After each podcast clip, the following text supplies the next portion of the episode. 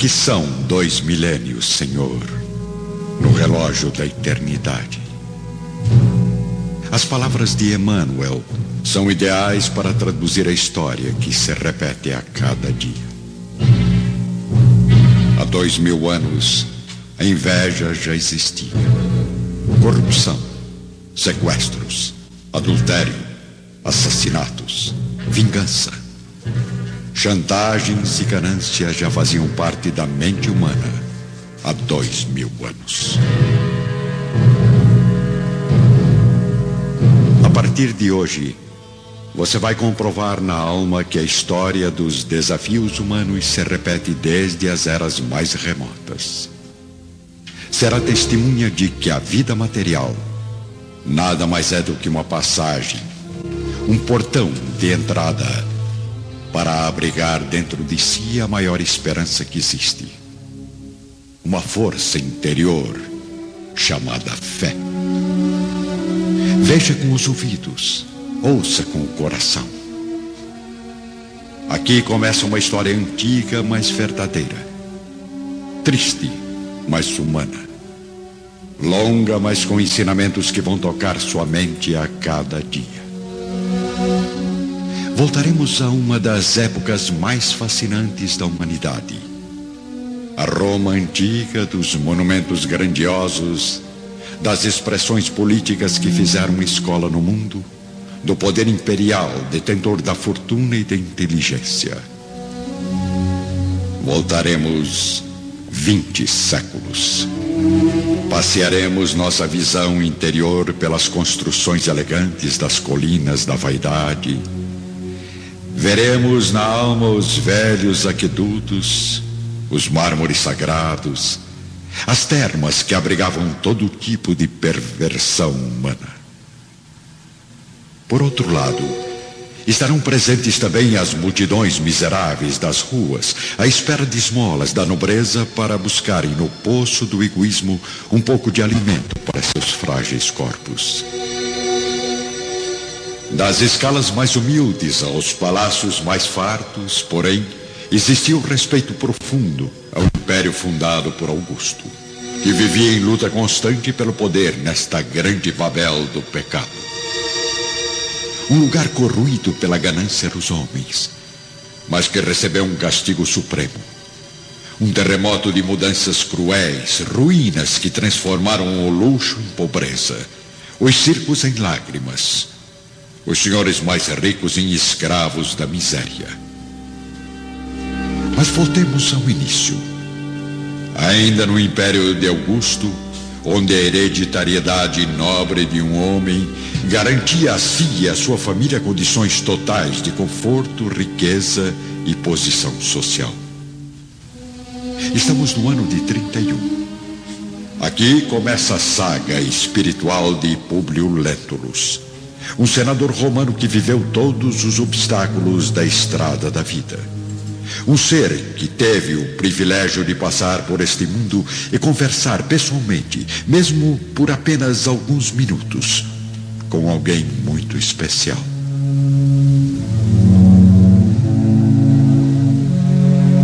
Há dois mil anos, Públio Lentulus, político orgulhoso e racional, encontrou este homem no caminho de sua existência e aprendeu uma lição eterna com o maior mestre da história, Jesus Cristo.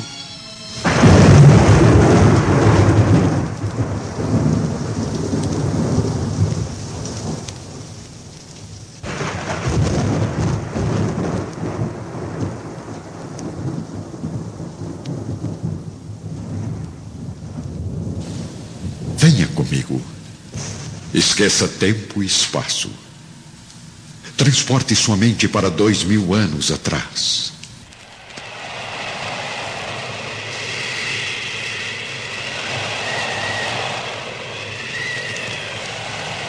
Estamos agora em Roma, num belo anoitecer, ameaçado apenas por algumas nuvens escuras no horizonte.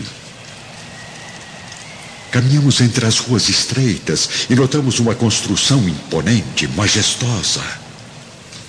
É a residência do senador Públio Lentulus. Homem ainda moço, descendente de uma família de cônsules da República. Em companhia de Públio está Flamínio Severus, também senador, um pouco mais velho que o nosso anfitrião.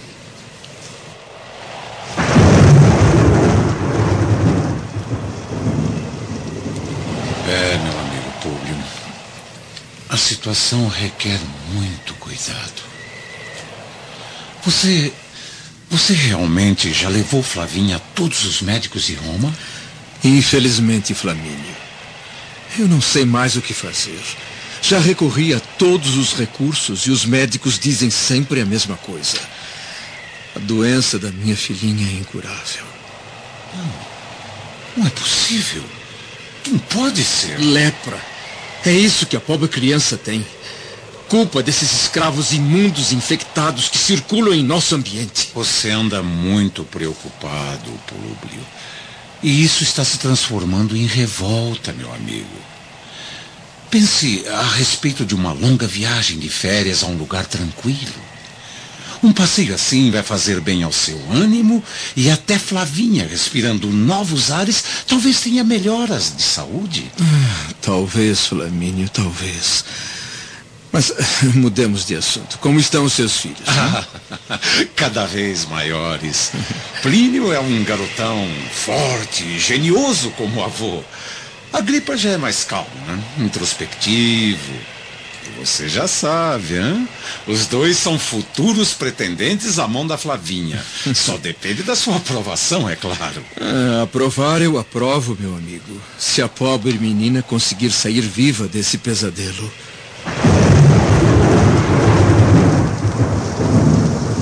A chuva fica ainda mais pesada em Roma.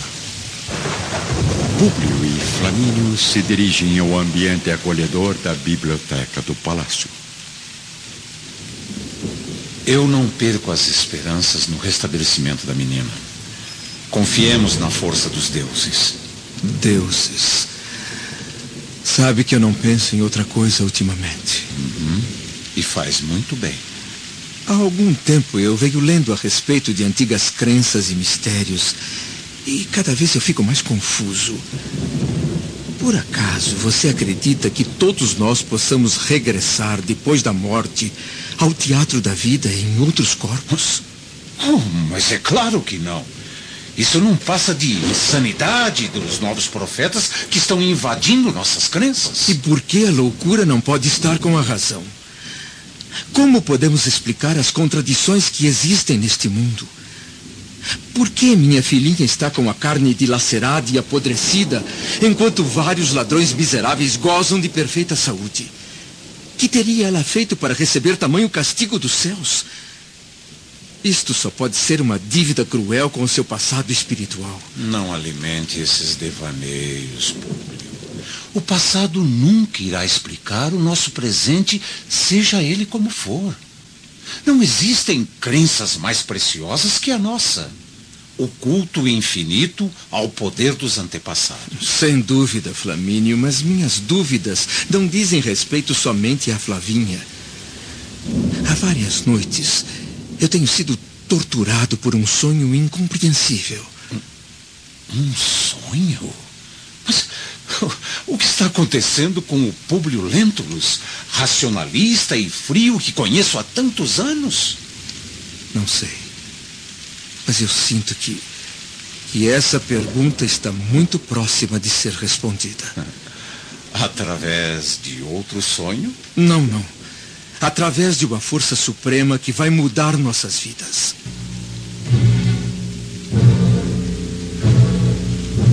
Públio Lentulus respondeu à pergunta do amigo mergulhado em profundas dúvidas, mas ao mesmo tempo certo de que seu sonho era muito mais que uma simples fantasia.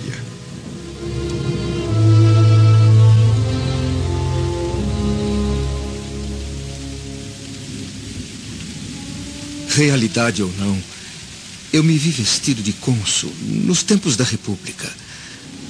Lembro-me de ter participado de reuniões criminosas, decretado assassinatos de pessoas inocentes.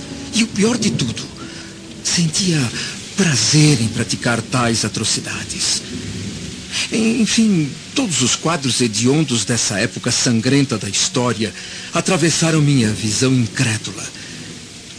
E eu fui o autor da maioria deles, conspirando contra os inimigos pessoais através do poder que exercia, mandando arrancar os olhos de adversários políticos na minha presença. Mas o pior estava por vir. Depois de tantas atrocidades, acabei sendo expulso do consulado.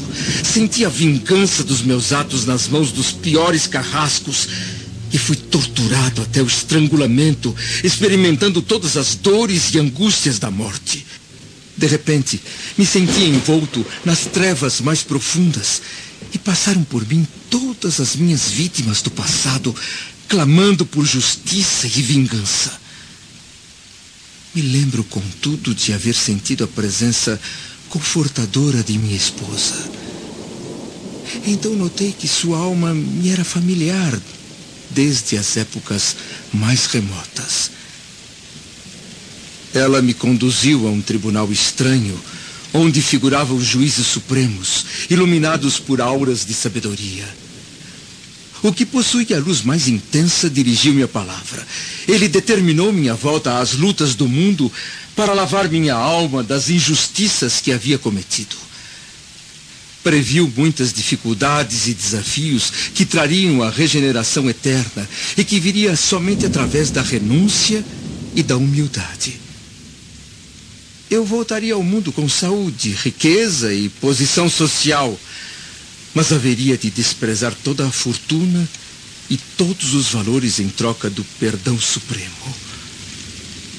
E, e depois, o que mais você viu? Uma legião de almas límpidas e graciosas me envolveu num sopro de beleza, confortando meu coração com seus sorrisos bondosos. Aos poucos eu senti o meu corpo flutuar estava regressando à Terra. Observei Roma, que já havia mudado bastante, agora com novas construções que meus olhos jamais haviam visto antes. Tive a, a comoção de olhar meu pai ainda jovem, estudando os processos do Senado exatamente como fazemos hoje. Então eu senti uma, uma angústia profunda, uma vertigem inexplicável. Despertei com febre alta, como se um terremoto houvesse atingido minha alma. Isso tem alguma explicação ou será pura fantasia, meu amigo? Explicação? Sim. É, é, claro que o que acabou de narrar não pode passar de, de um simples sonho. E isso para nós é uma grande ameaça. Afinal, a imaginação é inimiga de nossas atribuições práticas de senadores. Lembre-se que, por sonharem demais, os atenienses mais prósperos se transformaram em míseros escravos. Além disso, caro Públio, seria justo renunciar a seu amor próprio e a posição da sua família levado somente por essas fantasias? É lógico, Flamínio. Um simples sonho não pode dar margem a tantas dúvidas em minha vida. Mas a verdade é que você não sabe nem a metade. Não? Mas como não? O que você quer dizer com isso, Públio? Venha comigo.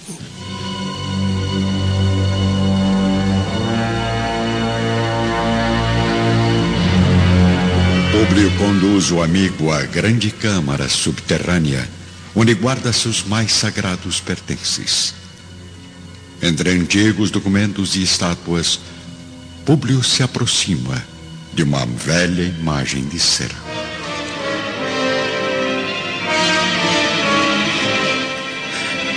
Reconhece? Sim. Trata-se de seu bisavô paterno estrangulado há quase um século durante violenta revolução. Públio Lentulus Sura. Assassinado há exatamente 94 anos. Agora, repare bem nos traços da estátua. Veja a semelhança que existe entre o pai de meu avô e eu. Não estaria aqui a resposta para este meu sonho indecifrável? Realmente. A semelhança é impressionante. Mas ela, como você sabe, é, é bastante natural e possível. Afinal de contas, existe a questão hereditária. Ah, isso, porém, não me satisfaz plenamente. Consegui há poucos dias todo o acervo de papiros de meu bisavô. Veja, veja esses documentos. A, a caligrafia é exatamente idêntica à sua. E não é só isso. Encontrei aqui várias sentenças de morte, as quais me vi decretando no meu sonho. Eu não sei mais o que está certo ou errado. São muitas coincidências. Há dias vivo este dilema no meu coração. Serei eu, Públio Lentulus Sura, meu avô, reencarnado? Frente a tamanhas provas de lucidez do amigo, Flamínio vê suas explicações racionais se desmoronarem, mas busca novas alternativas para defender suas crenças e tradições que considera superiores.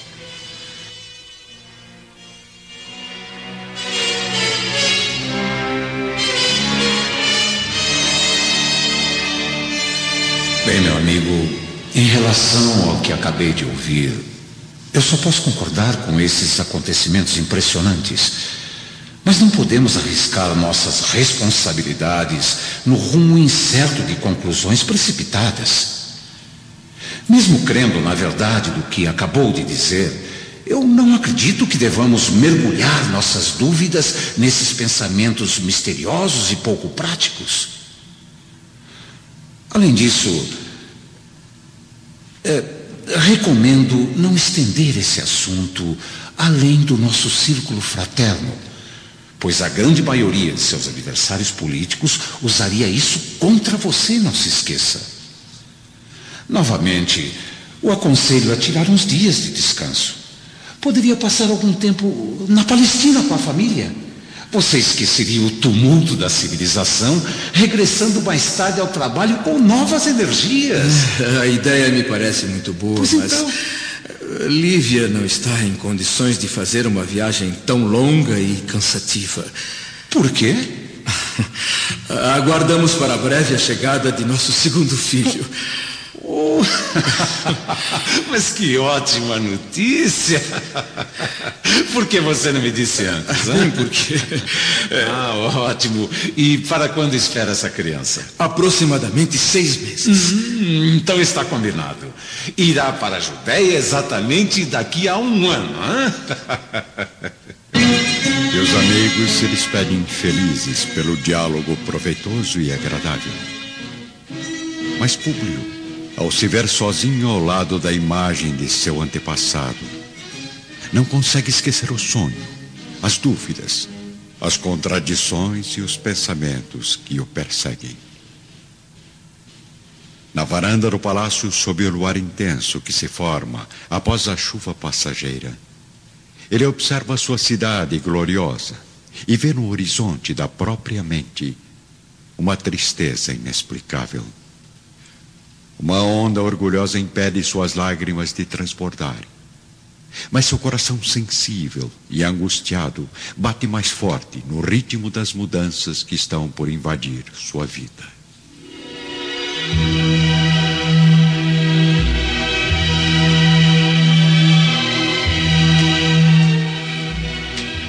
Com o início do império, a mulher romana, de modo geral, se entrega aos prazeres do luxo excessivo e esquece as obrigações domésticas.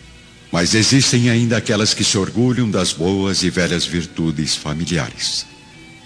As esposas de Públio e Flamínio pertencem ao segundo grupo. Lívia e Calpurnia, duas mulheres especiais em todos os sentidos. Dois símbolos de bom senso e simplicidade que passamos a conhecer agora.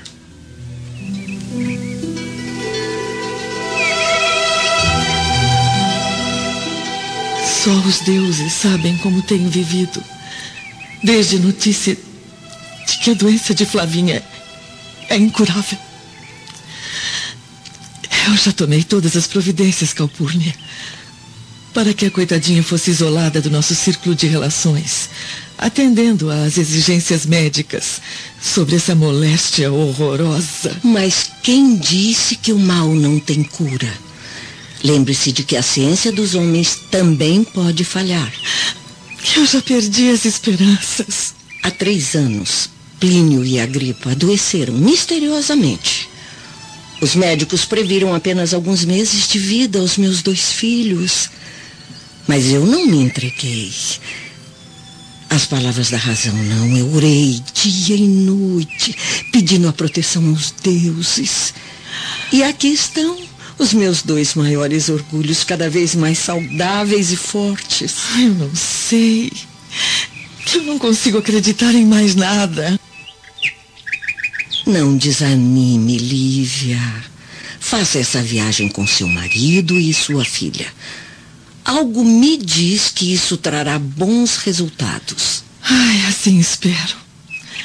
Públio deseja que nos mudemos por uns tempos para a residência de seu tio Sálvio, em Jerusalém. Mesmo sendo um lugar muito distante, ele acredita que o esforço dessa viagem cansativa será recompensado pela melhora de nossa filhinha. Sinto ter de dizer, Lívia. Mas você precisa estar preparada para o desafio que irá enfrentar nessa nova cidade. Nossa! Quanto mistério, minha amiga. Em Jerusalém, você vai encontrar pessoas de costumes bem diferentes dos nossos. Gente interesseira, perigosa. E mais do que isso, vingativa. Mas Salvio Lentulus sempre foi um homem importante, bem relacionado. O tio de meu marido não iria nos colocar em contato com esse tipo de pessoas. Pior que isso, a mulher dele é esse tipo de pessoa.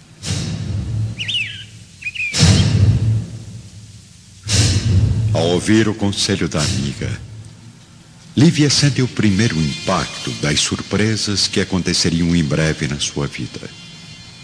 E a maior delas terá um nome bastante conhecido da humanidade. Pôncio Pilatos.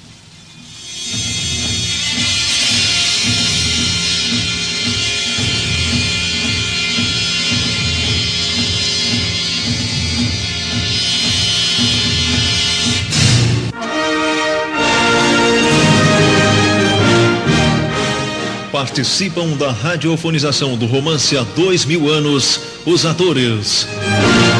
Jesus Cristo, Armando Tirabosque, narrador Araquém Saldanha, Públio Lentulus, Ézio Ramos, Flamínio Severos, João Paulo Ramalho, Lívia Lentulus, Arlete Montenegro, Flávia Lentulus, Denise Simoneto, Calpurnia Severos, Yara Lins, Plínio Severos, Nelson Batista, Agripa Severos, Wendel Bezerra, Salvio Lentulus, César Montes Claros, Fúvia Lentulus, Gilmara Sanches, Pôncio Pilatos, Aldo César, Saúde Gioras, Orlando Vigiane Filho, André de Gioras, Walter Breda, Sulpício Tarquínios, Jorge Barcelos, Cláudia Pilatos, Maria Clara Fernandes, Ana, Líria Marçal, Simeão, Eleu Salvador, Semile, Fernanda Guerra, Aurélia Lentulus, Neuza Azevedo, Araches, Carlos Silveira e ainda Dirceu Kapuchinski, Paulo Wolff, Gonzaga Pedrosa, Nível Diegues, Iguatemi Costa Pinto, Sérgio Carvalho,